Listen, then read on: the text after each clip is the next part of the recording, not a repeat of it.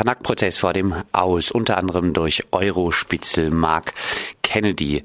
In Frankreich steht der sogenannte Tanak-Prozess eventuell vor dem Aus. Im November 2008 soll eine Gruppe aus dem kleinen französischen Ort Tanak im Massiv Central Anschläge auf die Oberleitung von Schnellzuglinien verübt haben. Die Anschläge standen wohl im Zusammenhang mit einem geplanten Castor-Transport vom französischen La Hague nach Deutschland. Bei der folgenden im medialen Fokus stehenden Polizeiaktion wurden 20 Personen festgenommen, von denen neun in Haft behalten wurden. Einige kamen nach drei Wochen wieder frei. Im Fokus stand folglich der vermeintliche Redelsführer Julien Coupard. Er blieb weitere sechs Monate in Untersuchungshaft.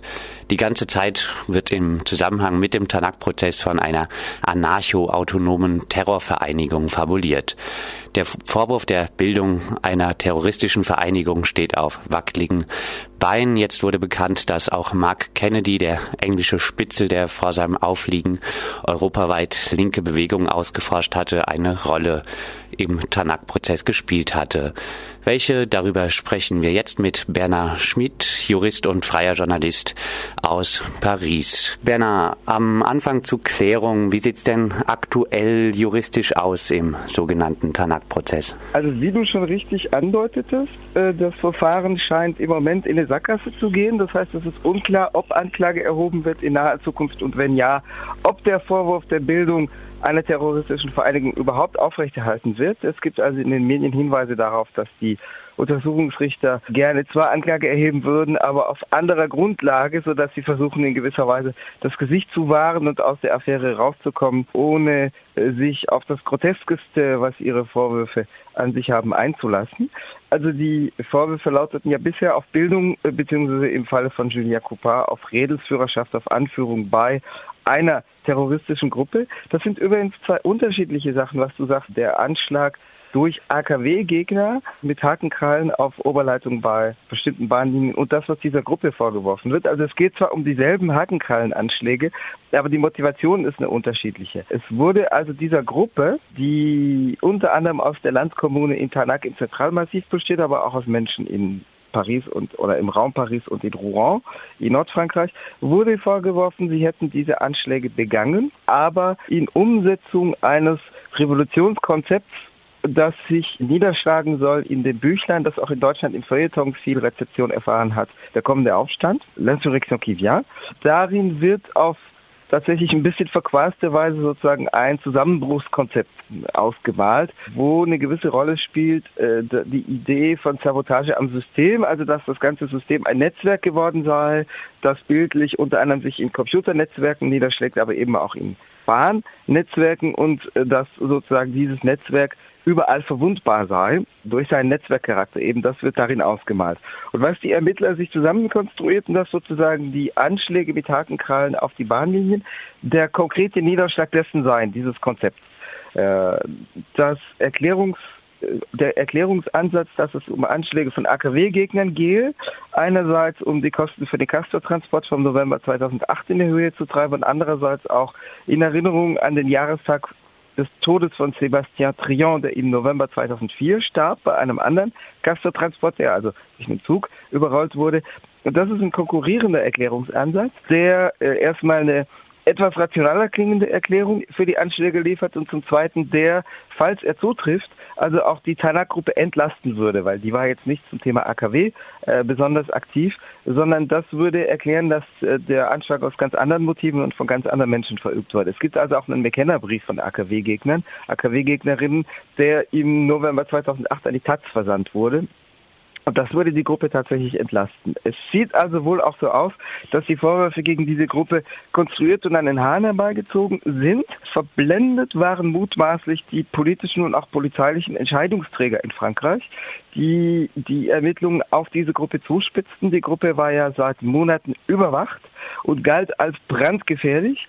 Äh, eine der Ursachen dafür ist tatsächlich das Wirken dieses Eurospitzes Mark Kennedy, also eines britischen Polizeibeamten, der undercover als verdeckter Ermittler arbeitete, in der globalisierungskritischen äh, Szene bei AKW-Gegnern und AKW-Gegnerinnen, bei Antifaschisten, Antifaschistinnen und der immer Räuberstories, Räuberpistolen als Berichte lieferte, oder nicht immer, aber des Öfteren, um seine eigene Bedeutung äh, zu unterstreichen. Und seine eigene Bedeutung unterstrich er eben durch äh, die Hervorhebung der vermeintlichen Gefährlichkeit der von ihm Beobachteten. Und das galt auch für die äh, Gruppe oder für äh, Menschen äh, aus dem Umfeld der Gruppe von Tanak.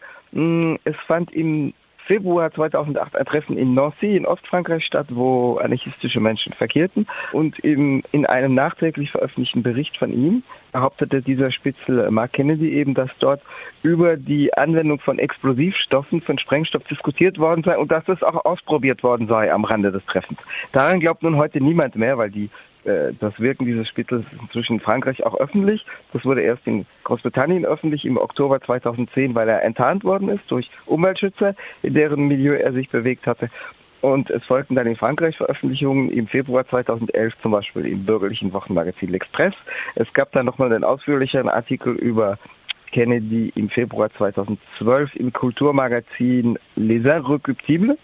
Kennedy ist auch Gegenstand in einem Buch, äh, das der Journalist Dufresne äh, veröffentlicht hat, Daniel Dufresne, äh, das heißt Tarnac Magasin General. Also Magasin General ist der Name äh, des Einkaufsladens, den die, äh, den die Tarnac, den die Landkommune in Tarnac unterhalten hat.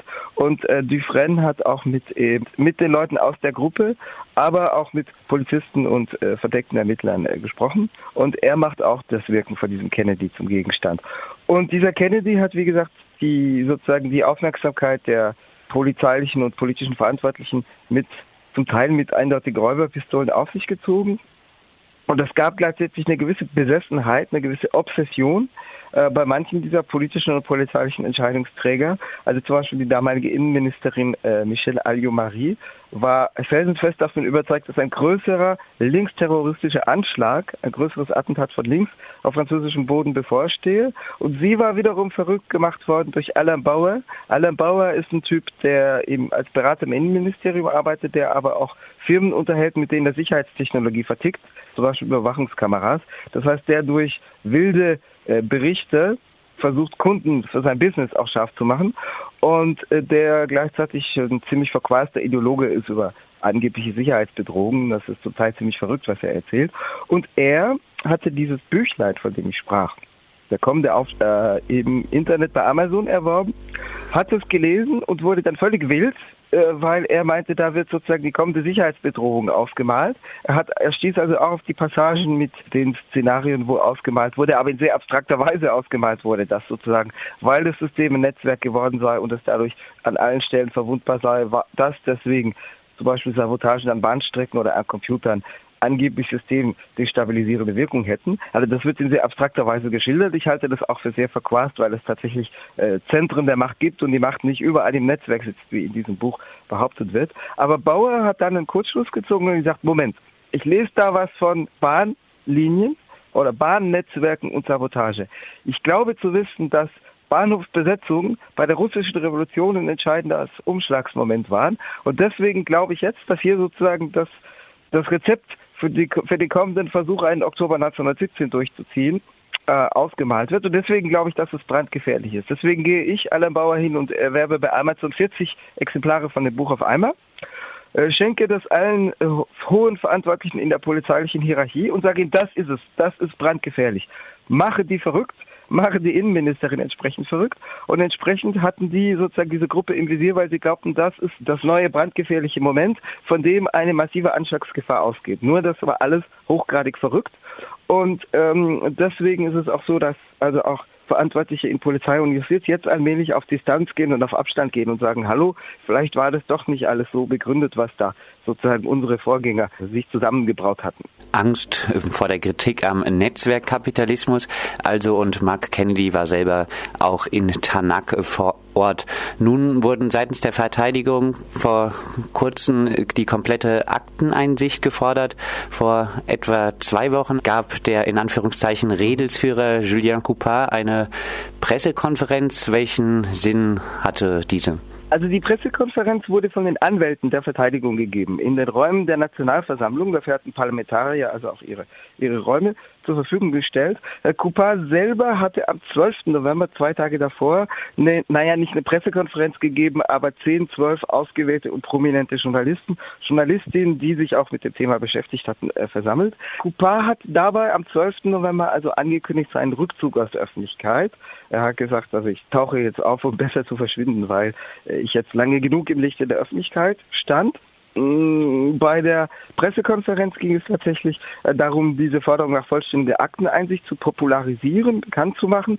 Denn der Antrag war am 6. November äh, gestellt worden und da hatten die Anwälte eben die Gelegenheit genutzt, auch öffentlich äh, und von den versammelten Pressevertreterinnen darauf aufmerksam zu machen, dass es eben flagrante Widersprüche gibt und auch Dummheiten im Dossier, weil eben tatsächlich das zum Teil haarsträubend ist. Also die ideologischen Wüstenkonstrukte, die die Ermittler oder manche politisch Verantwortlichen sich da zusammengebraut hatten. Darauf habe ich ja schon hingedeutet. Aber es ist eben in dem Dossier auch, gibt es äh, Ungereimtheiten. Also es gab diese Anschläge mit Hakenkrallen auf Oberleitung der Mal in der Nacht vom 6. auf den 7. November 2008.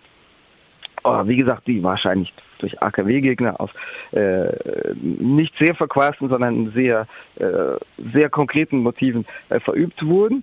Und in dieser Nacht sollen Ildun Levi, die Freundin von Julia Coupa, inzwischen seine Ehefrau und er selber in der Nähe eines der Anschlagsorte 75 Kilometer östlich von Paris äh, gewesen sein. Das Problem ist nur, dass sie äh, beschattet wurden. Es gab eine 20-köpfige Gruppe, die nur diese Leute beschattete und äh, die hatten auch eine GPS-Sonde unter ihrem Auto montiert. Das heißt, es ist schwer, wenn das Auto sozusagen überwacht wird und die Bewegungen verfolgt werden können am Bildschirm mit GPS-Sonde. Es ist schwer, dass es sozusagen dann nicht nachweisbar sein soll, dass sie wirklich an dem Ort waren. Die Ermittler behaupten aber, dass sie das Auto äh, vorübergehend äh, vom Schirm verloren hätten, mh, mm, dass sozusagen das Nachvollziehen der Bewegungen immer wieder stundenweise oder für halbe Stunden abgerissen sei.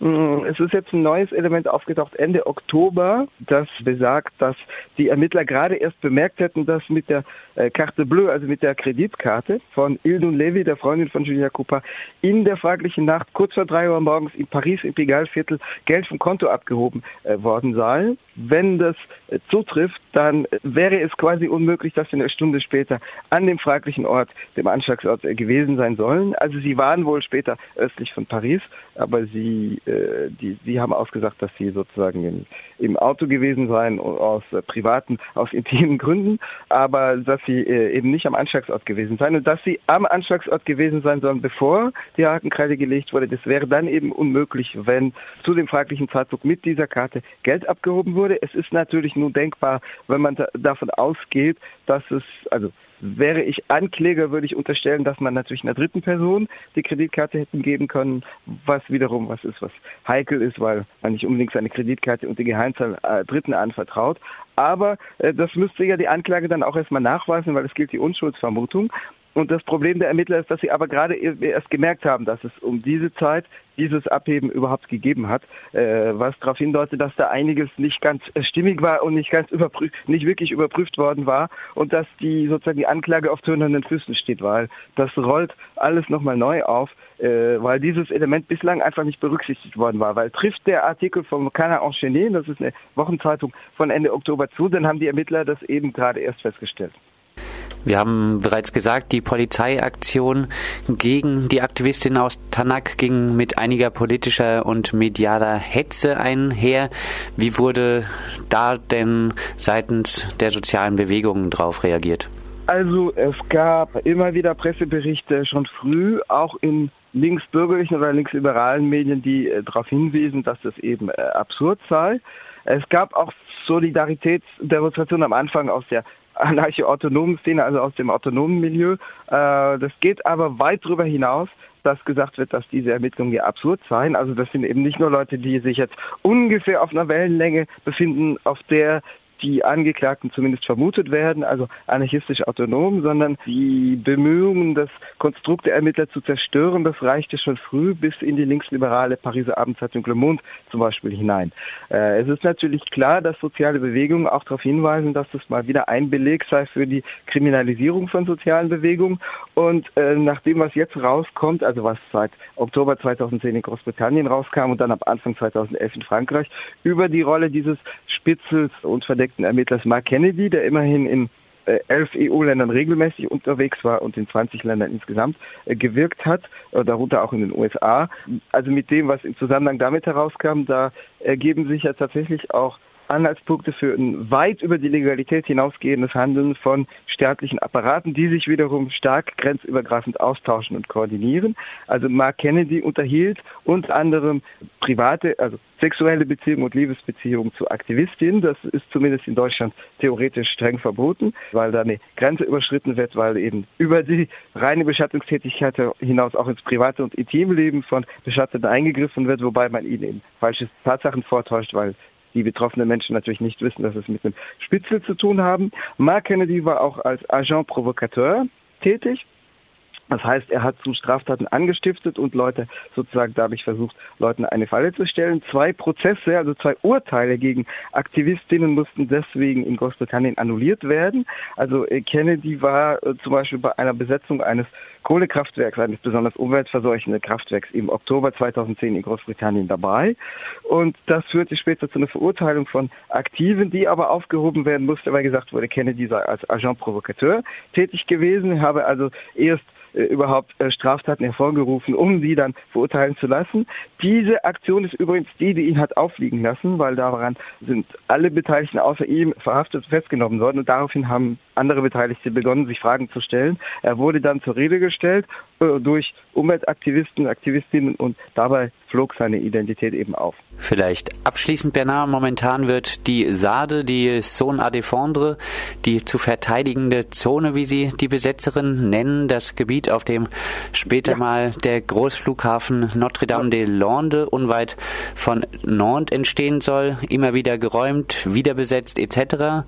Mhm. Der ehemalige Bürgermeister von Nantes, Airo, großer Befürworter des Flughafens, ist unter Hollande nun Premierminister. Premierminister. Ja. Wie wird denn nun mit diesen Protesten umgegangen? Wieder Kriminalisierung seitens der Politik und mediale Hetze oder hat sich unter Hollande ein klein wenig geändert? Also das ist wie, wie üblich eine Mischung aus dem Versuch zu verhandeln, zu spalten zwischen militante und nicht militante Widerständlerinnen zu integrieren und gleichzeitig repressiv zu behandeln.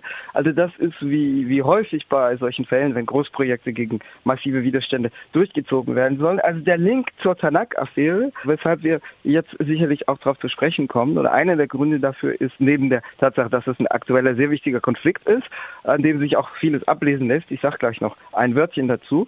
Aber einer der Links zur Tanak-Affäre ist, dass der amtierende Innenminister Manuel Valls, also ein Mann vom rechten Flügel der Sozialdemokratie und des aktuellen Regierungslagers, ja da auch äh, vor kurzem eine anarcho-autonome Gefahr äh, beschworen hat und gesagt hat, da sehe man mal wieder das sozusagen äh, kriminelle Agieren von anarcho-autonomen. Das platziert ihn in eine Kontinuität, das stellt ihn in eine Kontinuität zur alten Regierung, weil da tatsächlich derselbe Sprech äh, da ist.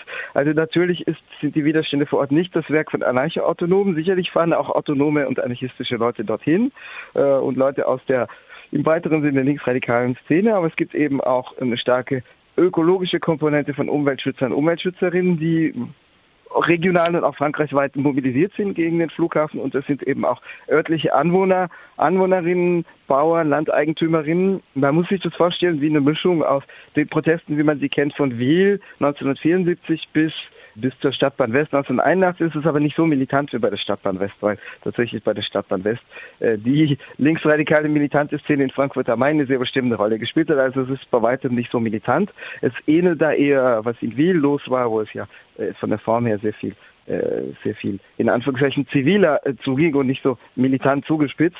Äh, es ist eine Mischung aus beidem. Das Projekt ist ziemlich wahnsinnig. Also in Nantes gibt es schon einen Flughafen, Nantes Atlantique, der soll im Übrigen auch offen bleiben für Airbus, weil Airbus äh, äh, Flugzeugteile, Bauteile äh, transportiert drüber. Ähm, sie wollen aber einen neuen Flughafen bauen, weil sie sagen, in wenigen Jahren reiche der bestehende nicht aus. Das äh, basiert auf Prognosen. Also die, das Projekt ist schon 40 Jahre alt das, das bisher aber noch nicht realisiert worden war, das Projekt der Verlegung dieses gesamten Flughafens oder der Eröffnung eines zweiten Flughafens rund um Nantes. Ähm, das Projekt ist 40 Jahre alt, basiert aber auf Prognosen, Die besagen, dass eben die Kapazitäten nicht ausreichen. Im Moment nimmt der Flughafen Nantes 3,3, 3,5 Millionen Passagierbewegungen jährlich auf, also 3,5 Millionen Einzelpassagiere. Das kann natürlich dieselbe Person sein, die mehrmals fliegt. Äh, also Passagierbewegungen ähm, werden erfasst.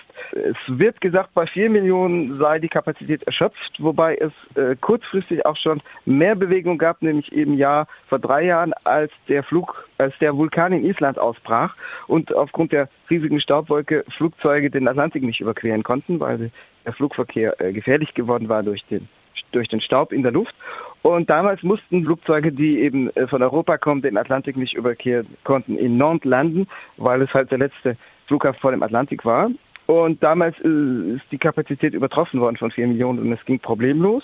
Äh, es hat keine größeren Probleme aufgeworfen. Vor allem aber die Prognosen, die zugrunde gelegt werden, ist, dass ab 2020, und 2020 ist schon relativ bald, nicht mehr mit 3,3 oder 4 Millionen, sondern mit 9 Millionen Passagierbewegungen pro Jahr zu rechnen sei. Also erstens, die Prognose ist nicht beweisbar. Zweitens, wenn, dann wäre es Wahnsinn, weil eine mehr als Verdopplung, eine mehr als eine Verdreifachung des Flugverkehrs absolut nicht wünschenswert wäre, weil es absoluter ökologischer Irrsinn wäre. Das wäre absolut Wahnsinn. Äh, das heißt, die Begründung vom Projekt selber steht schon auf äh, tönernen Füßen. Und die, die Widerstände dagegen sind relativ massiv. Die reichen zum Beispiel bis in die tief bis in die zweite Regierungspartei hinein. Die französischen Grünen regieren ja mit, neben der Sozialdemokratie. Äh, sie reichen tief in die örtliche Bevölkerung hinein. Das heißt eben, äh, wie der Innenminister jetzt von einer anarcho-autonomen Gefahr zu sprechen, ist absurd angesichts des der, der konkreten Gestalt, die diese Widerstände annehmen. Ja, und ich kann nur hoffen, dass diese Widerstände sich durchsetzen und dieses Scheißprojekt Verzeihung für den Ausdruck, äh, verhindern. Gestern sah es so aus, dass der Staat angesichts doch des massiven Drucks der Widerstände auf Verhandlungskurs geht. Also gestern ist angeboten worden, dass die Gendarmerie vorläufig auf Räumungen verzichtet. Es gibt ja sozusagen eine Reihe von besetzten Gebäuden auf dem Gelände, äh, wo die Startbahnen, die Startbahnen künftig hin sollen und die Landebahnen. Und das hieße, dass zumindest Bauverzögerungen in Kauf genommen werden sollen. Das ist natürlich alles Bestandteil der Taktik, wie man sie bei solchen Großprojekten kennt. Verhandeln einerseits, knüppeln andererseits.